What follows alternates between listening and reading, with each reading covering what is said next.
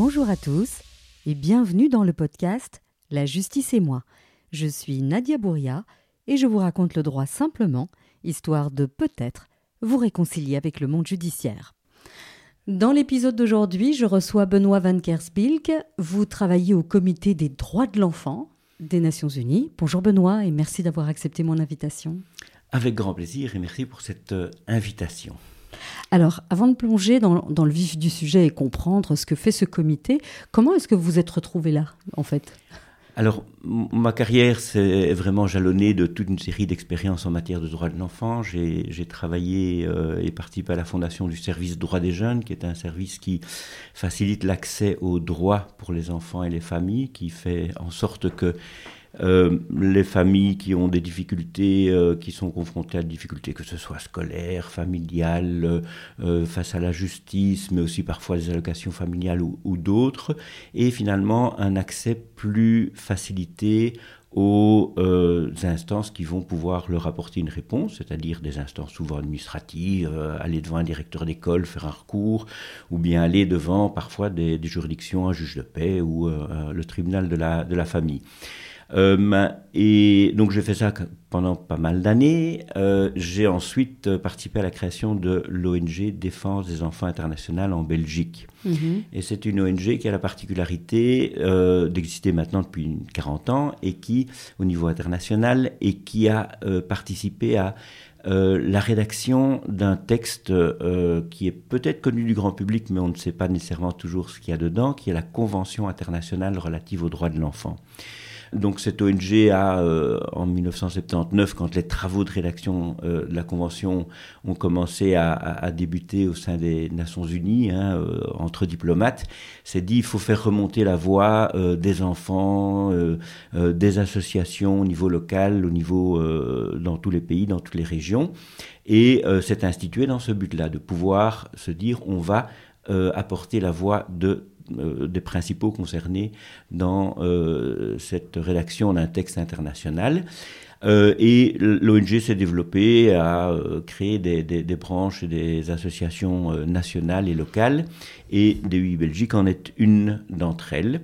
Euh, et donc j'ai travaillé comme bénévole pendant un certain nombre d'années pour des UI Belgique avant euh, de reprendre la, direction et de pouvoir euh, euh lui donner plus d'ampleur parce qu'on on avait des moyens financiers. Donc je continue maintenant, ça c'est ma fonction principale, à diriger la branche belge de l'ONG et donc de développer des projets en matière de mise en œuvre de politiques publiques qui fassent un petit peu plus attention aux enfants dans le, euh, la manière dont elles sont euh, conçues. Mmh. Alors une petite question, quelle est votre formation? Vous êtes juriste ou rien à voir? Alors non, je, à la base je suis euh, travailleur social, donc c'est vraiment j'ai un, une approche euh, du travail social. Et puis je me suis formé euh, en, en, droit et en droit de l'enfant surtout, mais, mais, mais c'est surtout à travers ma, ma pratique que j'ai acquis ces, ces compétences.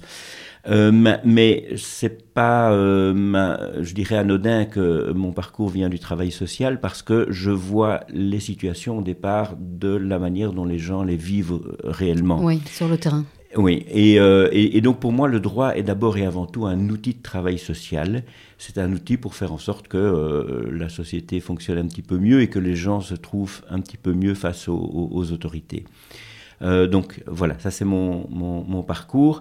Et alors, euh, donc avec euh, Défense des enfants internationales, je suis amené à pas mal voyager, à rencontrer des instances euh, internationales. Je suis en dialogue avec le Comité des droits de l'enfant, dont je, je, fais partie maintenant, on va y revenir, mais depuis euh, sa création, depuis 1989-90. Euh, je rencontre tous ces acteurs, je vois comment ils fonctionnent, et à un moment donné, j'ai eu la, la, grande chance d'avoir euh, un échange avec le ministère des Affaires étrangères, -hmm. euh, qui s'est dit que c'était une, une, une position intéressante pour la Belgique que d'avoir un représentant au sein de ce comité des Nations Unies et euh, donc qui a présenté ma candidature. Euh, il y a des élections tous les deux ans pour renouveler ce comité euh, par moitié, et ces élections ont lieu à l'Assemblée générale des Nations Unies. Et une fois qu'on est élu, on siège comme expert indépendant. Donc je n'ai pas de compte à rendre aux autorités belges à qui que ce soit. Euh, J'y vais avec mon bagage, mon expérience pour euh, contribuer à, euh, aux missions de ce comité. Et alors dans ce, dans ce comité, j'imagine que tous les pays signataires sont, représentés, donc il y a un représentant de chaque pays tout à fait. Donc ce comité est composé de 18 euh, membres qui représentent euh, effectivement tous les pays qui ont signé la convention et qui euh, viennent de toutes les régions du monde. J'ai un collègue bhoutanais, la présidente actuellement est japonaise, il y a quelqu'un qui vient des îles Samoa. On a un collègue uruguayen, Afrique du Sud, enfin je peux les citer tous, mais on est vraiment, toutes les régions du monde sont, sont représentées. C'est une énorme richesse. On a euh, jusqu'ici un équilibre homme-femme, mais bon, ça, varie un petit peu. Euh, et on a des parcours qui peuvent être très différents. On a des médecins, des psychologues, des juristes, des anciens juges, des, des anciens fonctionnaires, des diplomates, euh, des travailleurs sociaux, certains qui viennent du monde de la magistrature, d'autres du monde associatif, pas mal qui viennent du monde académique aussi. Et donc on a une, une richesse de réflexion et d'échange. Euh, parce que ce ne sont pas des matières qui sont simples à mettre en œuvre au quotidien. Alors là, c'était assez théorique. Moi, j'ai envie de comprendre ce que vous y faites dans ce comité. Donc, ok, on a compris que vous occupiez des droits de l'enfant. Oui. Euh, mais comment? Alors, euh, ben, il faut peut-être revenir un tout petit peu en arrière et, se souvenir que ce comité a été mis en place parce qu'il y a une convention du même nom, la Convention internationale relative aux droits de l'enfant, donc qui a été euh, adoptée par l'Assemblée générale des Nations unies, donc un peu ce, gouvernement au Parlement mondial, euh, qui s'est dit à un moment donné, il faut codifier les droits fondamentaux qui sont reconnus aux enfants. On avait déjà des tas de textes qui s'appliquent à, tous les citoyens, droits civils et politiques, droits économiques, sociaux et culturels, euh, une convention contre la discrimination raciale, euh, une autre qui protège les personnes euh, handicapées, les discriminations à l'égard des femmes, les disparitions forcées, la torture, etc. Et il manquait une pièce à cet édifice, c'est quels sont les droits spécifiques qui sont reconnus aux enfants. Et donc après dix ans de travaux, cette convention a été adoptée et prévoit toute une série de dispositions. Je peux donner quelques exemples. Euh, la possibilité pour l'enfant d'être entendu dans toutes les questions qui le concernent. Euh, ça a eu un effet très concret en Belgique, puisque la loi euh, avant ne permettait pas ou ne prévoyait pas explicitement la possibilité pour l'enfant d'être entendu, notamment dans des situations de divorce ou dans d'autres procédures qui le concernent. Dans certains cas, l'enfant pouvait être entendu, mais ce n'était pas systématique. Et maintenant, c'est dans la loi belge. Oui, ça a été transcrit dans la loi belge très récemment. Oui. Euh, vous avez le, principe de l'intérêt supérieur de l'enfant, qui est euh, un, collègue, Jacques Firenze, euh, professeur d'université bien connu, appelle ce principe l'étoile polaire. C'est finalement ce qui doit guider nos interventions, toutes nos interventions. et quand il y a des, droits qui s'entrechoquent et qui ne sont pas nécessairement compatibles, ce qui va nous permettre de les départager, c'est où est l'intérêt de l'enfant dans cette situation Oui, et l'intérêt de l'enfant, c'est précisément ce qui guide le juge euh, au tribunal de la famille, par exemple, quand euh, ce qui arrive assez souvent, les parents s'écharpent et, euh, sont, restent sur leur position, et eh bien le juge, pour départager, se dit Ok, moi je me mets à la place du petit ou des enfants, quand il y en a plusieurs, et se dit Ok, qu'est-ce qui, est, qu'est-ce qui est cool pour eux Qu'est-ce qui est le, le, le plus sympa pour eux Et c'est comme ça qu'il prend sa décision. Donc ça a vraiment des implications très concrète. Oui, c'est vraiment se mettre euh, un peu dans les chaussures de l'enfant pour regarder le monde au, départ du, point de vue de l'enfant et en réfléchissant à tous les aspects, l'aspect psychologique, l'aspect matériel, euh, l'aspect émotionnel, etc.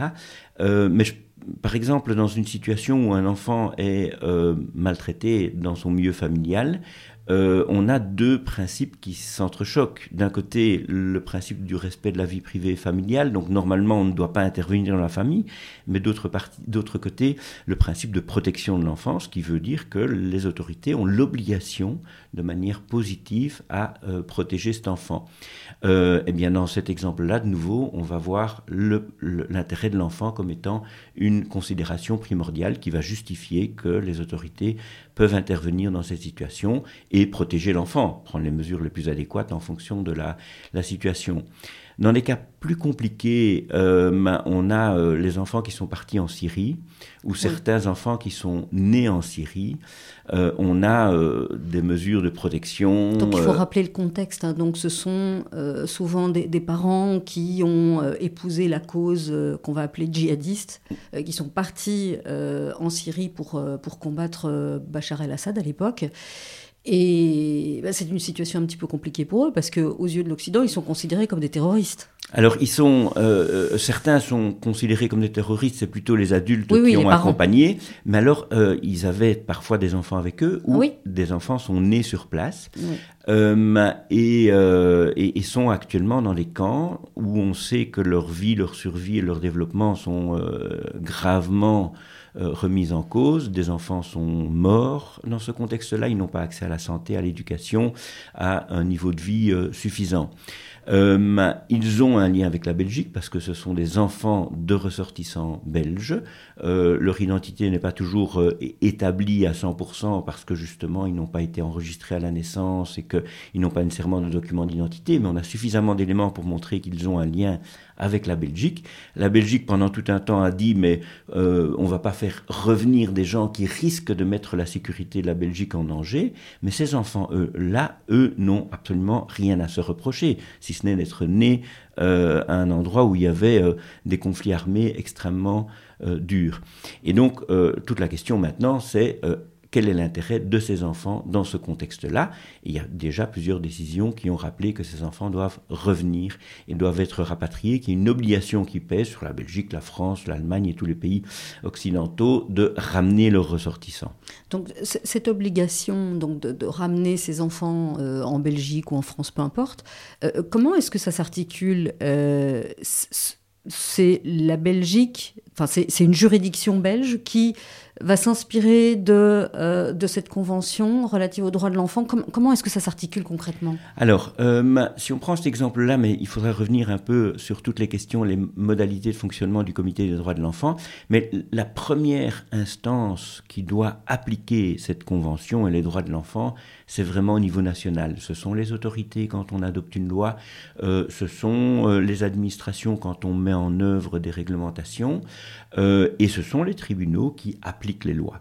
Donc euh, pour eux, même si ce n'est pas dans la loi belge noir sur blanc, s'il y a des dispositions euh, qui sont plus favorables à l'enfant, qui sont dans la Convention des droits de l'enfant, les juridictions nationales sont tenues d'appliquer ces euh, dispositions-là. Donc euh, on peut dire qu'elles sont d'application directe? Elles sont d'application directe. Alors les juristes vont beaucoup discuter sur cette notion-là et vont euh, couper les cheveux en quatre parce que c'est une notion qui n'est pas toujours simple, mais c'est au minimum une source d'inspiration. Mais dans beaucoup de cas, c'est un le, le, droit international prévaut sur le droit national. Quand il y a une contradiction, c'est le droit international qui doit s'appliquer. On l'a vu dans toute une série d'exemples. On pourrait, si on a le temps, revenir là-dessus, mais dans l'affaire Maouda récemment, le euh, Ça, il faut Expliquer, il faut expliquer ce que c'est. Euh, donc, dans l'affaire Maouda, euh, c'est cette triste histoire de cette jeune fille qui était dans une camionnette remplie de personnes, de migrants, qui avaient pour objectif d'aller en Angleterre et qui ont été pris en chasse par la police. La police a tiré, un policier a tiré, a tué cette jeune fille de deux ans. Euh, et euh, le policier a fini par être euh, condamné à huit mois de prison avec sursis pour ce fait-là, et le conducteur et le convoyeur ont également été condamnés pour trafic d'êtres humains. Mais toute une série d'autres circonstances de, cette affaire n'ont pas été prises en compte. le fait que ben, on, ne s'est pas préoccupé du fait qu'il y avait des enfants dans cette camionnette quand on a mis en place la euh, la, chasse euh, de, cette camionnette et l'organisation, c'était une opération de chasse aux migrants euh, qui s'appelle Médusa. il n'y a pas eu une prise en compte des enfants et l'intérêt de l'enfant. Au moment de l'arrestation, les, parents ont été séparés de leur enfant qui était mourante, qui était amené en ambulance. des informations erronées ont été communiquées euh, au monde médical euh, quant au, à la blessure que Maouda avait.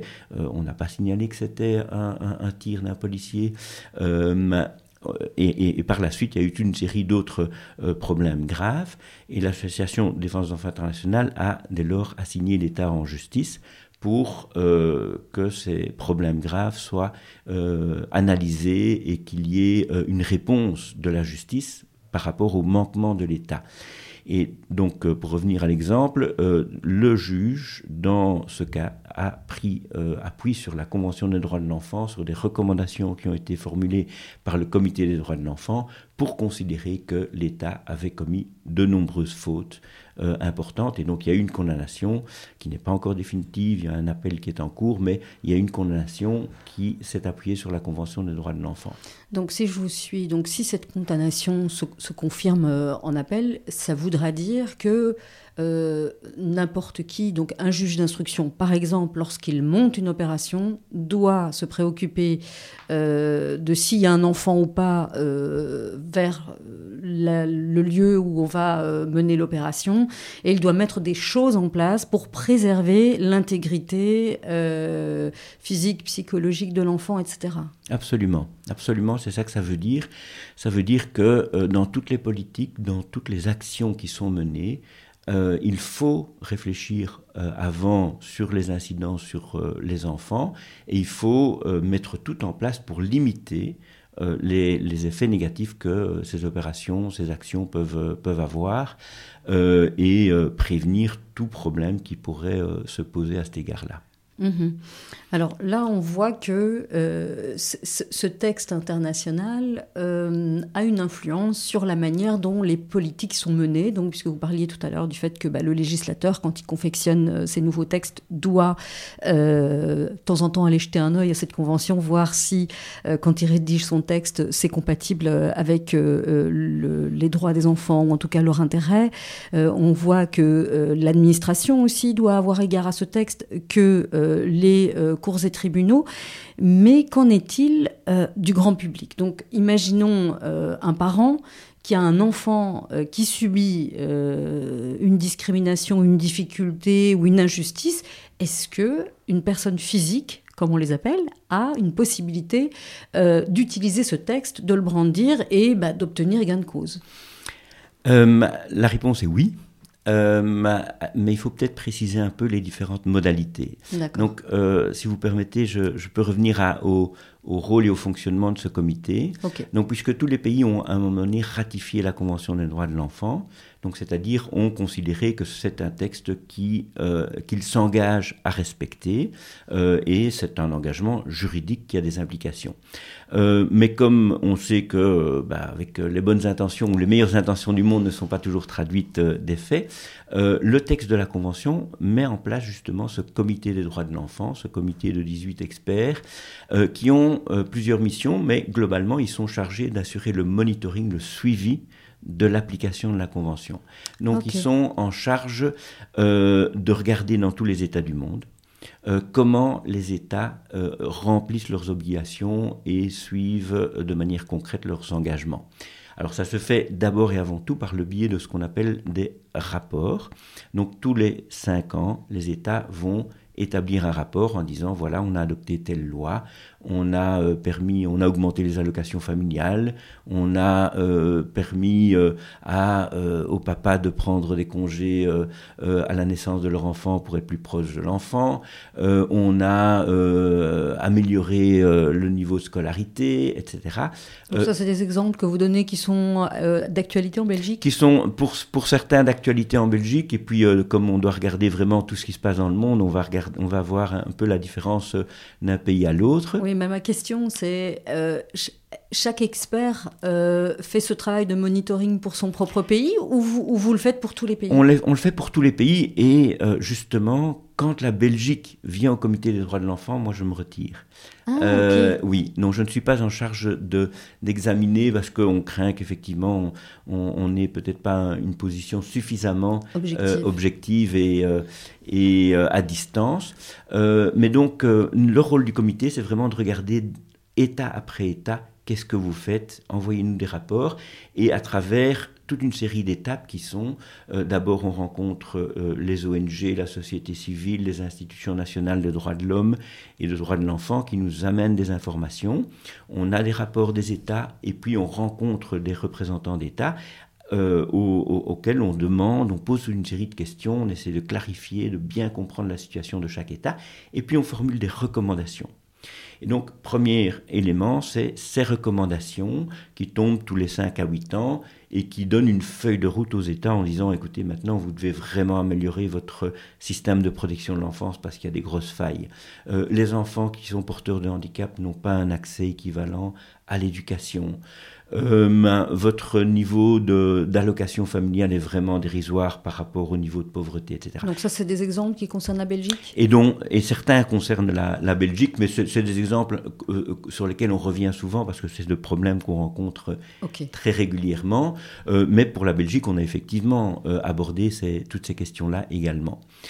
une fois qu'on a émis ces recommandations, les États sont chargés de les suivre et de les mettre progressivement en place et nous, on assure un suivi euh, et euh, de temps à autre, on demande où ils en sont. Euh, donc ça, c'est un premier moyen, c'est ce système de rapportage où on demande aux États d'améliorer concrètement la mise en œuvre de la Convention. et puis un deuxième moyen, je vais passer sur les moyens moins, moins utiles directement au niveau de la Belgique, mais un deuxième moyen qui est vraiment très important, c'est ce qu'on appelle les recours individuels.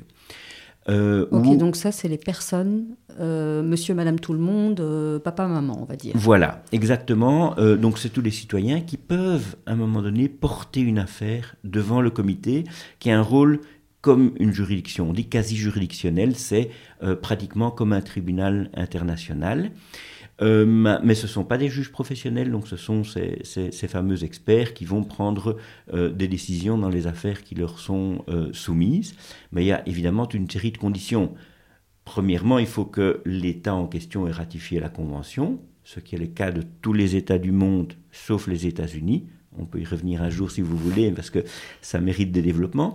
Mais sinon, tous les autres États reconnus par les Nations Unies ont ratifié la Convention, sont engagés à la respecter. Mais il faut que les États aient ratifié un autre texte en plus, qui est un protocole optionnel, un complément à la Convention, qui ouvre le droit de, euh, d'amener des plaintes individuelles au Comité des droits de l'enfant. Euh, et ça, la Belgique l'a fait. Donc la Belgique, euh, relativement rapidement, depuis 2014, c'est un texte qui date de 2011, ratifié par la Belgique en 2014, a ouvert la possibilité aux enfants et à leurs représentants de pouvoir amener une question problématique au comité des droits de l'enfant. Et c'est un droit individuel de l'enfant. L'enfant peut tout à fait saisir lui-même s'il est capable de, remplir un document, de se dire, ah. ben moi j'estime que mes droits sont bafoués, je vais saisir le comité. Absolument. Absolument. Donc c'est euh, et, contrairement aux, tribunaux belges où euh, on doit être représenté par un, représentant légal, en général les parents, euh, les instances internationales comme la Cour européenne des droits de l'homme, mais aussi le Comité des droits de l'enfant, n'ont pas cette exigence de représentation légale. Maintenant, soyons clairs, il faut que l'enfant soit informé, de ce droit, il faut qu'il soit informé de ce que euh, il a la possibilité de l'exercer lui-même. Euh, malgré tout, ce n'est pas tout à fait simple. Il y a des questions juridiques qui se posent et qui euh, impliquent qu'on soit souvent aidé, accompagné, informé et, soutenu. donc en général, ça nous arrive d'avoir des, des, enfants qui viennent par eux-mêmes, mais en général, ils sont soutenus et accompagnés. D'autant plus, et ça c'est important de le rappeler, qu'il y a parmi les conditions une condition fondamentale, c'est d'avoir épuisé les voies de recours internes. Alors ça, il faut expliquer ce que c'est. Oui, tout à fait. C'est-à-dire qu'on ne saute pas directement au niveau international. Si on a un problème, si on a été, euh, je ne sais pas moi, renvoyé de l'école et on trouve que c'est totalement injuste et puis qu'on a, euh, qu'on veut euh, contester cette décision, on doit d'abord aller devant les juridictions belges devant le juge des référés, devant le Conseil d'État en procédure euh, urgente, euh, d'abord les, recours administratifs devant l'autorité administrative. Donc il y a toute une série de recours qui doivent être faits au niveau belge avant de... Et, et, évidemment, le, fait que l'enfant n'a pas obtenu satisfaction, qu'il estime que ses droits n'ont pas été correctement respectés, euh, et seulement après, on peut aller au niveau international, que ce soit devant la Cour européenne des droits de l'homme ou devant le Comité des droits de l'enfant, là les règles sont relativement similaires. Donc, euh, ceci pour éviter plusieurs choses. D'une part, que tous les enfants aillent directement au comité des droits de l'enfant sans passer par les, tribunaux nationaux, et parce que c'est vraiment l'idée de renforcer les tribunaux nationaux et que les tribunaux nationaux soient les premiers à respecter les normes internationales et les conventions internationales. Et donc on a vraiment un système qui permet, en dernier recours, d'aller vérifier auprès d'une instance si les tribunaux belges ont fait leur boulot correctement et ont donné la bonne interprétation à la Convention des droits de l'enfant en regardant la situation des enfants. Alors, donc il faut avoir épuisé toutes les voies de recours internes. Euh, un enfant peut saisir euh, le comité, mais il peut saisir de quelles questions? Alors j'imagine que c'est ce qu'on va retrouver dans, dans, la Convention. Oui, donc ce sont tous les droits qui sont visés dans la Convention. Il y a plus de 40 articles. Ce sont euh, vraiment, euh, on, peut, euh, le droit à l'éducation, les questions de justice des mineurs, les questions de, de, niveau de vie. Il y a le droit au jeu, au repos et au loisir. il y a le, droit à une protection spéciale quand on est dans une situation porteur de handicap ou une situation de migration ou une situation de faiblesse particulière. Le, respect des, des minorités, le principe de non-discrimination euh, donc on ne peut pas traiter deux enfants de manière euh, différente s'il n'y a pas une raison objective et, proportionnelle euh, dans, la situation. Donc quarantaine de droits qui sont prévus et si effectivement on constate que certains de ces droits n'ont pas été respectés, eh bien on peut aller jusqu'au comité des droits de l'enfant. Euh, on a quelques affaires qui ont concerné la Belgique jusqu'à présent. C'était ma, rappelle... ma question. Voilà. euh, je, je, rappelle que je ne siège pas dans ces cas-là, donc je, ça concerne la Belgique, donc je n'interviens pas, je ne participe pas aux, discussions, aux débats euh, quand des cas belges sont soumis au comité. Alors un premier avait été soumis par euh, une enfant, mais plutôt euh, accompagnée par euh, les adultes, parce que c'était une enfant qui vivait au Maroc et qui avait été confiée à des parents belges. parce que ses parents à elle ne pouvaient plus s'en occuper.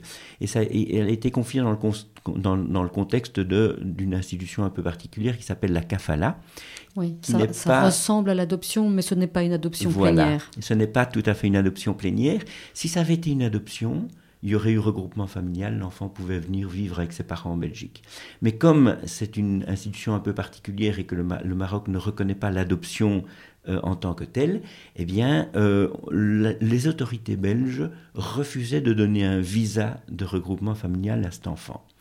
Euh, l'enfant, ses parents euh, euh, adoptifs entre guillemets, qui, à qui l'enfant avait été confié, ont fait toute une série de recours au niveau belge, n'ont pas obtenu gain de cause. Ils sont allés au comité des droits de l'enfant et le comité des droits de l'enfant a analysé la situation et a constaté que finalement, c'était pas très très différent de l'adoption et qu'il y avait un lien qui avait été créé dans ce cas-là entre l'enfant et les parents à qui l'enfant avait été confié, et qu'il est logique alors à ce moment-là qu'il fallait permettre à cet enfant de vivre avec ses parents et de pouvoir bénéficier du regroupement familial.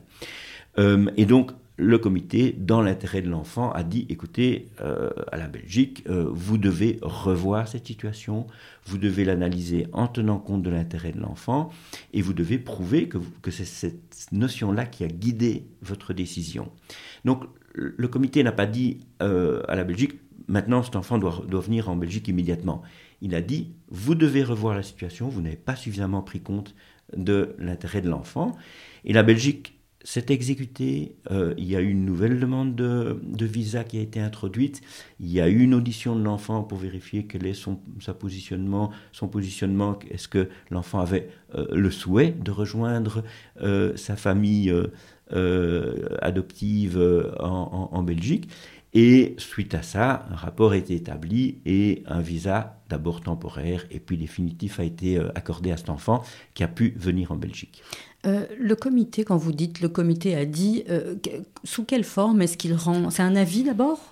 Alors, euh, c'est une, décision. Alors, on, appelle ça des vues du comité, parce que c'est un, langage diplomatique international, mhm. euh, mais c'est une décision euh, qui, à partir du moment où, l'État a ratifié la Convention, s'est engagé à respecter la Convention et a reconnu l'autorité du comité pour trancher des litiges en la matière, eh bien, l'État se contraint de respecter ces décisions. Le comité n'a pas de, force, euh, de, moyens d'obliger l'État, on n'a pas euh, de, moyens de faire exécuter une décision de manière contraignante. Mais à partir du moment où il y a un tel engagement politique, diplomatique de la part d'un État, ce serait vraiment très contradictoire que de ne pas respecter les décisions du comité. Donc ce que vous êtes en train de me dire, c'est que le fait, par exemple, que la Belgique ait ratifié ce protocole euh, complémentaire, eh bien, c'est une façon de dire, moi, je vais respecter euh, les vues, donc toutes les décisions qui sont euh, rendues par le comité, parce que j'estime que c'est important pour le droit des enfants. Absolument. Absolument. Euh, donc, euh, y a, ça doit avoir un effet. Euh, on, reconnaît finalement l'autorité du, comité mhm. pour trancher ce, type de, questions. Mhm. Est-ce que vous avez un autre exemple Alors, euh, il y a un autre exemple qui concerne la, Belgique. Donc, il n'y a pas non plus euh, des, dizaines et des dizaines de, cas. Il faut se rassurer et, tous les enfants belges ne vont pas euh, au comité. Mais il y a un autre exemple qui est toute la question de l'enfermement d'enfants pour des raisons de migration. Vous vous souvenez peut-être que la Belgique, sous la législature précédente, avait créé ce qu'ils appelaient des maisons familiales. Hein, c'est un peu un euphémisme, c'était des, lieux de détention de familles euh, à côté de l'aéroport euh, pour pouvoir euh, enfermer les enfants et les familles en vue d'organiser un retour dans le pays d'origine pour des personnes qui n'avaient pas obtenu un droit au séjour. et il y a eu des contestations quant à l'utilisation de, cette structure pour enfermer des enfants, priver de, liberté des enfants. Euh, et euh, donc de nouveau, les recours au niveau national ont, été euh, épuisés à tous les niveaux. pour finalement que deux affaires soient portées au comité des droits de l'enfant. Et le comité a, ça c'est intéressant de le noter, a, demandé à la Belgique de prendre une mesure urgente qui est de libérer les enfants euh, parce que la procédure met quand même un an, un an et demi, deux ans. Oui, hein, c'est très long. C'est des juridictions internationales, c'est souvent très long. Mais euh, il y a eu une demande de, libération des, enfants que la Belgique à l'époque n'a pas respecté, ce qui a créé un tollé et une réaction euh, donc par rapport au fait que cet engagement n'a pas été respecté. Mais in fine, à la fin de la procédure, le comité a considéré qu'effectivement enfermer un enfant pour des raisons de migration alors qu'on lui reproche aucun délit et qu'il n'y a aucune autre, aucun autre motif était disproportionné et que la Belgique aurait dû mettre en place d'autres types d'alternatives. Le comité n'a pas dit vous ne pouvez jamais renvoyer des enfants dans leur pays d'origine, mais elle a dit vous ne devez pas, vous ne pouvez pas utiliser l'enfermement des enfants pour mettre en œuvre des mesures et il y a d'autres moyens que vous pouvez mobiliser euh, plutôt que, celui-là. Donc voilà deux exemples qui ont eu des, effets euh, relativement concrets. Euh, ça a été pris en compte dans des débats au niveau parlementaire et au niveau gouvernemental. Et le gouvernement actuel s'est non seulement engagé dans un premier temps à ne plus utiliser ce lieu de détention d'enfants, et récemment, il a annoncé qu'il va inscrire dans la loi l'interdiction de la détention d'enfants pour raison de migration. Donc un, deuxième exemple où on voit que finalement cette convention et ce recours ont un effet tout à fait concret et qui va concerner pas seulement un enfant, pas seulement une famille, mais euh, de manière globale les, tous les enfants et toutes les familles qui sont dans cette situation-là. Mhm. Alors, euh, on, a bien compris donc que n'importe quel enfant qui estime euh, subir euh, une, injustice ou une illégalité peut saisir le, comité. Comment est-ce qu'on peut saisir ce comité de façon très concrète?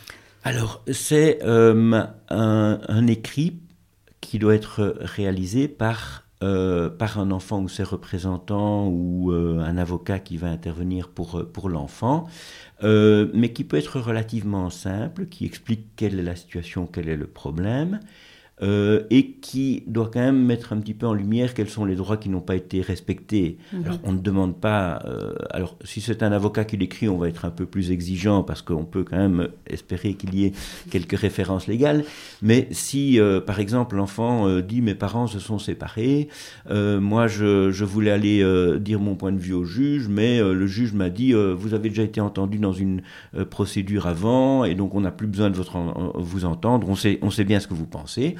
Et que l'enfant peut légitimement dire, mais ça c'était il y a 2-3 ans, maintenant la, situation a changé, moi je voudrais que vous m'entendiez de nouveau dans le cadre de la procédure. Euh, et si cet enfant trouve que c'est injuste qu'il n'ait pas pu s'exprimer devant le juge, après avoir euh, euh, essayé tout ce qui est possible au niveau national, il peut lui envoyer un courrier au comité des droits de l'enfant. Alors, c'est clair que déjà, ça, c'est une difficulté ou un obstacle. Tous les enfants ne savent pas écrire ou tous les enfants n'ont pas la capacité de pouvoir expliquer tous leurs problèmes par écrit. Donc, il faut qu'ils soient soutenus ou, euh, aidés. Maintenant, on va, euh, nous, interpréter la situation et si c'est l'enfant lui-même qui écrit, on va l'interpréter de manière extrêmement souple. Mhm. Hein, euh, si on a un écrit euh, où l'enfant dit euh, voilà c'est injuste, je voulais aller chez papa, le juge ne m'a pas entendu et je voudrais que vous m'aidiez à retourner chez papa, ben, on va analyser la situation, on va aller vérifier, on va recueillir le maximum d'informations possibles pour essayer de voir si effectivement les conditions de recours ont été réunies et on va faire en sorte que l'enfant puisse aussi être assisté euh, dans toute la mesure du possible. Oui, c'est la question que j'allais vous poser. Comment est-ce que vous faites pour, euh, pour obtenir toutes ces informations? Parce que bah là, a priori, on est clairement dans un contexte euh, d'opposition des parents. Mhm. Euh, bah, comment est-ce qu'on fait? Est-ce qu'on peut s'adresser directement Est-ce que vous pouvez vous adresser directement aux cours et tribunaux pour obtenir des copies des jugements? Enfin, comment ça marche? Et puis, il y a un peu un conflit d'intérêts parce que j'imagine une situation où c'est le père qui va dire à l'enfant Vas-y, écris au comité, comme ça tu pourras revenir chez moi. C'est particulier oui. Alors effectivement, on va être très attentif à ce que ce soit bien le point de vue de l'enfant qui soit exprimé, que euh, l'enfant soit euh, le moins possible instrumentalisé dans, ce contexte, et on va analyser la situation en, vérifiant que c'est bien l'enfant qui souhaite que le recours soit introduit, notamment quand c'est euh, un parent ou un tiers qui introduit le recours pour lui, on va vérifier que l'enfant soit vraiment informé et euh, ce soit lui à qui soit à la base du recours. Et de quelle façon vous allez l'entendre? On va, on va, on va, euh, on, peut, l'entendre, mais c'est très très rare qu'on l'entende. Mais on va euh, essayer d'obtenir des informations. Donc d'abord et avant tout, on reçoit un recours. Mhm. on va demander des informations complémentaires. Tiens, tu es entouré par qui? Tu as des, personnes qui peuvent nous, fournir ces, informations et notamment par exemple les jugements qui ont déjà été pris, etc ce sont des informations qu'on va demander à l'enfant et à, ses représentants légaux euh, ou à la personne de confiance qui, accompagne l'enfant. On va aussi s'adresser à l'État, puisque mhm. finalement le recours, il est introduit contre l'État belge, qui représente toutes les structures, les juridictions, les administrations qui n'ont peut-être pas tout à fait bien fait leur, leur boulot. Et donc, on va demander à l'État, bah, écoutez, fournissez-nous toutes les informations dont vous disposez euh, pour nous permettre de comprendre la situation et puis donnez-nous votre point de vue sur cette euh, affaire-là. Euh, est-ce que la loi permet l'audition de l'enfant? Est-ce que le juge est obligé? Est-ce que comment est-ce que l'enfant est informé de son droit à pouvoir être entendu, euh, etc. Et donc, euh, on, va essayer d'avoir une, vision complète sur les procédures. C'est pas toujours simple parce qu'on s'occupe de tous les pays du monde, donc on doit connaître la procédure euh, dans, dans, chacun des pays. Mais donc, on va demander à l'État de nous informer sur tout ce qui a été fait, l'état de la procédure, les législations en place, euh, etc. Sur la possibilité pour l'enfant d'être assisté par un avocat aussi, et si possible un avocat spécialisé pour enfants, qui a une mhm. formation, qui a la capacité de pouvoir s'adresser à des enfants. Et donc on va essayer de réunir toutes ces informations-là. On va alors à ce moment-là, comme dans tout procès, on va demander le point de vue de chacun. Il mhm. va y avoir le point de vue de l'État qui va dans la plupart des cas, justifier euh, ce que les tribunaux ont fait, expliquer euh, voilà le contexte, etc. Et puis l'enfant et ses représentants vont pouvoir répondre à ce que l'État dit. Et quand on aura toutes ces informations-là, parfois on a des informations qui viennent de tiers, ça s'appelle des, tierces interventions. Mhm. Quand la situation est vraiment très compliquée, on va demander à l'ombudsman pour enfants, euh, donc au délégué général aux droits de l'enfant par exemple, ou à une, institution qui a une, des connaissances spécialisées, de nous éclairer sur le contexte et la situation. Et quand on a toutes ces informations, on va devoir effectivement euh, analyser et faire la balance des intérêts et puis prononcer notre, notre décision, qui euh, soit, bon, il y a des cas où on considère que c'est pas recevable ou que l'État a fait tout ce qu'il devait faire. Alors, il faut expliquer ce que ça veut dire recevable. Pas recevable, c'est-à-dire qu'il y a des conditions, euh, donc il faut que ce soit bien un enfant euh, qui introduit le recours dans l'année de la fin des procédures au niveau belge. Il y a quand même une question de, délai, qu'il y ait une violation des droits de l'enfant qui, qui soit invoquée. Euh, donc toutes ces questions de manière assez pratique et technique, et qu'on ait suffisamment d'éléments pour dire oui, il y a sans doute un problème euh, suffisamment important dans ce contexte-là qui nous permet d'intervenir. Donc si toutes les conditions d'intervention sont, sont, réunies, alors à ce moment-là, ben, on va faire la procédure que j'ai expliquée. Donc on, on dit que c'est recevable, donc ça veut dire que c'est OK, qu'on va l'examiner. Donc c'est important ça, donc il faut que ce soit un enfant ou son représentant, et il faut absolument qu'il agisse un an après la dernière décision, c'est ça? Alors en principe c'est ça. Dans l'année. Dans l'année, mhm. oui. Euh, maintenant, on, de nouveau, vu que c'est des situations d'enfants et que parfois un certain nombre d'éléments de, peuvent surgir bien après ce délai, donc c'est en principe dans l'année, sauf s'il y a des exceptions, mais il faudra alors à ce moment-là justifier. Parce qu'un an c'est court. Un an c'est court, absolument, euh, mais euh, c'est le délai qui est considéré parce que si on laisse passer plusieurs années, ça devient aussi difficile de pouvoir réparer, trouver une solution par rapport au problème de départ. Oui, et en particulier parce que les enfants grandissent.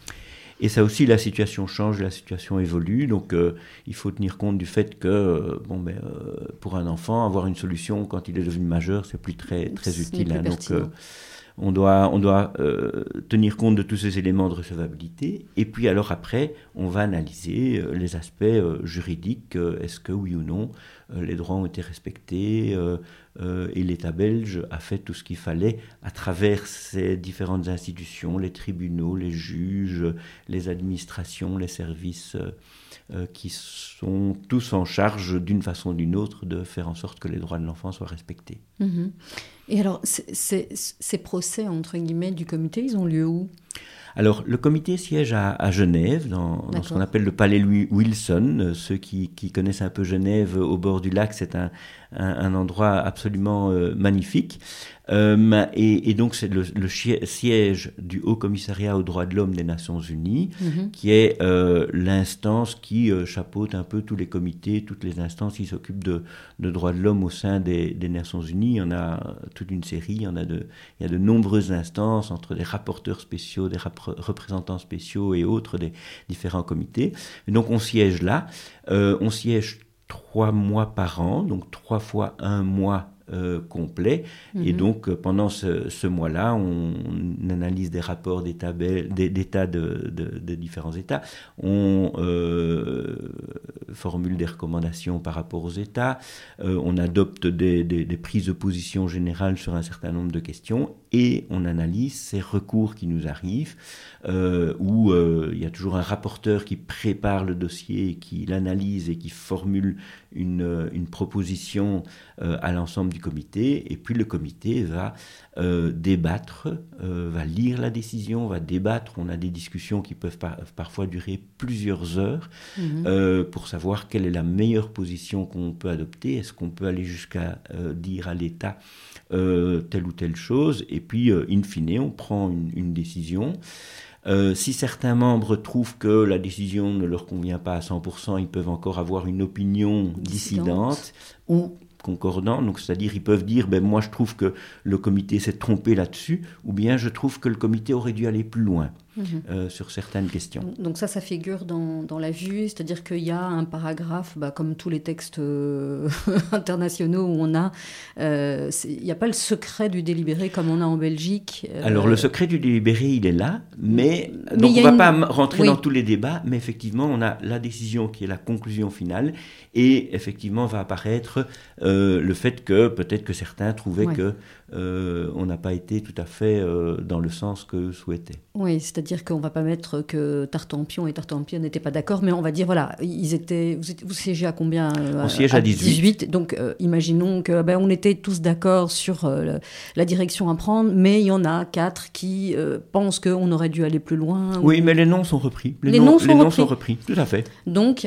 Donc, il n'y a pas vraiment de secret d'une délibéré. oui, c'est ça, c'est-à-dire qu'on ne va pas rentrer dans tous les détails de la discussion et, des arguments des uns et des autres, et c'est un peu la conclusion de, de, ce mhm. délibéré qui, qui, apparaît là.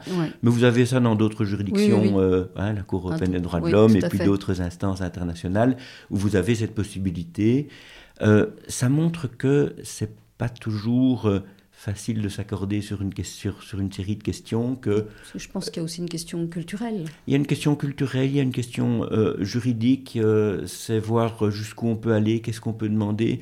Euh, si je peux revenir un instant sur le, la question du rapatriement des enfants de Syrie, mhm. on, a eu, on a été saisi au comité d'un recours contre la France. et dans le débat, c'était de savoir jusqu'où on peut hmm. euh, aller, quelles sont les obligations finalement de la France ou de la Belgique concernant la façon dont les enfants sont traités en Syrie? Euh, parce que normalement, euh, bah, si, si, la, Syrie avait vraiment tous les pouvoirs sur son territoire, c'est d'abord au gouvernement syrien de protéger les enfants qui sont en Syrie. Mais on connaît le contexte, le gouvernement syrien n'a pas le contrôle des camps, euh, n'est pas celui qui organise l'accès à l'éducation, la protection, etc. Mhm. Euh, et donc on ne peut pas demander à un État qui est incapable de pouvoir euh, gérer tout ça de s'en occuper. Maintenant, au sein du comité, on a longuement discuté jusqu'où on peut aller. Est-ce qu'on mhm. peut considérer que la France a l'obligation ou est responsable de certaines violations des droits de l'enfant en Syrie. Euh, alors, c'est pas la France qui inflige des traitements inhumains et dégradants. C'est pas la France qui euh, enferme ses enfants et qui, euh, qui, a la clé de la prison dans laquelle euh, ils sont. Par contre, la France, par sa diplomatie et ses moyens d'action, a les possibilités de mettre un terme à mhm. ces souffrances et de faire en sorte que euh, l'ensemble des droits soient garantis. Et donc c'est là-dessus qu'on a été, mais il a fallu en débattre, en discuter, réfléchir, euh, parce que ce ne sont pas des, questions simples, y compris sur le plan du droit international. Hein, euh, quand on parle de la notion de juridiction, qu'est-ce qu'on attend d'un État C'est de respecter les droits dans sa juridiction, en général, c'est sur le territoire de ah l'État. Mais il y a pas mal d'exemples où on attend d'un État qu'il aille plus loin, qu'il protège les citoyens en dehors de son, euh, de son territoire. Oui. Et là, il se heurte à la souveraineté du pays où se, trouvent ses citoyens. Donc c'est complexe. C'est complexe, c'est complexe. Une autre question d'actualité qui euh, montre la complexité des choses, c'est on a été saisi par 15 enfants mhm. Euh, qui, qui, venaient de, de, pays différents euh, et qui ont introduit un recours contre cinq pays différents. C'était la France, l'Allemagne, la Turquie, le Brésil et l'Argentine, si mon souvenir est bon. Et ces enfants se plaignaient de ce que ces États-là ne faisaient pas suffisamment pour lutter contre les changements climatiques. Et que c'était parmi les États qui sont les plus euh, polluants du mhm. monde. Mais donc on avait euh, quelqu'un d'Alaska, quelqu'un des îles du Pacifique, quelqu'un du Chili, de, Norvège, etc., des, enfants. Et là, c'était, on a vraiment été saisi par les enfants eux-mêmes. Euh, qui font partie de ce mouvement euh, d'enfants pour le climat, euh, et qui se sont plaints effectivement de, de, de, ces États-là. Alors on pourrait discuter pourquoi ces États-là, mais c'est parce que ces États avaient ratifié le, justement le mécanisme qui nous permet d'être d'être saisis. Mhm. et de nouveau, la question s'est posée quelle est la responsabilité de ces pays-là par rapport aux effets sur les droits de l'enfant qui vivent dans d'autres pays? Et donc, bon, première question, c'est est-ce que la pollution a un effet sur les droits de l'enfant. Et là, on a répondu oui. Maintenant, on a suffisamment de données pour dire que ben, ça crée de l'asthme, ça crée euh, un réchauffement climatique, la montée des océans. Celui qui vit dans les îles du Pacifique, il sait que dans 10, 20, 30 ans, euh, son pays va être sous eau, donc il va plus pouvoir vivre là où il vit actuellement. Donc, les conséquences des dérèglements climatiques sont maintenant suffisamment établies et on a confirmer qu'effectivement ces enfants euh, peuvent euh, légitimement prétendre que leurs droits sont affectés par la pollution. Mais est-ce qu'on peut prouver que c'est la pollution qui a lieu en France qui a euh, la conséquence sur des enfants en particulier, ça c'est impossible à prouver, que c'est la molécule de carbone qui va entraîner euh, l'asthme ou la montée des océans euh, directement. Et donc là on a dit, il y a en tout cas une, un lien de causalité indirecte. Il y a Mhm. bien un lien, mais euh, on ne sait pas remonter la chaîne euh, Ouais. étape après étape, mais le, le lien de causalité est suffisamment établi. Donc, de nouveau, des questions extrêmement compliquées qu'on est amené à devoir euh, analyser. Euh, on a dû euh, se plonger dans les, dans, les rapports du GIEC, on a dû entendre toute une série d'acteurs.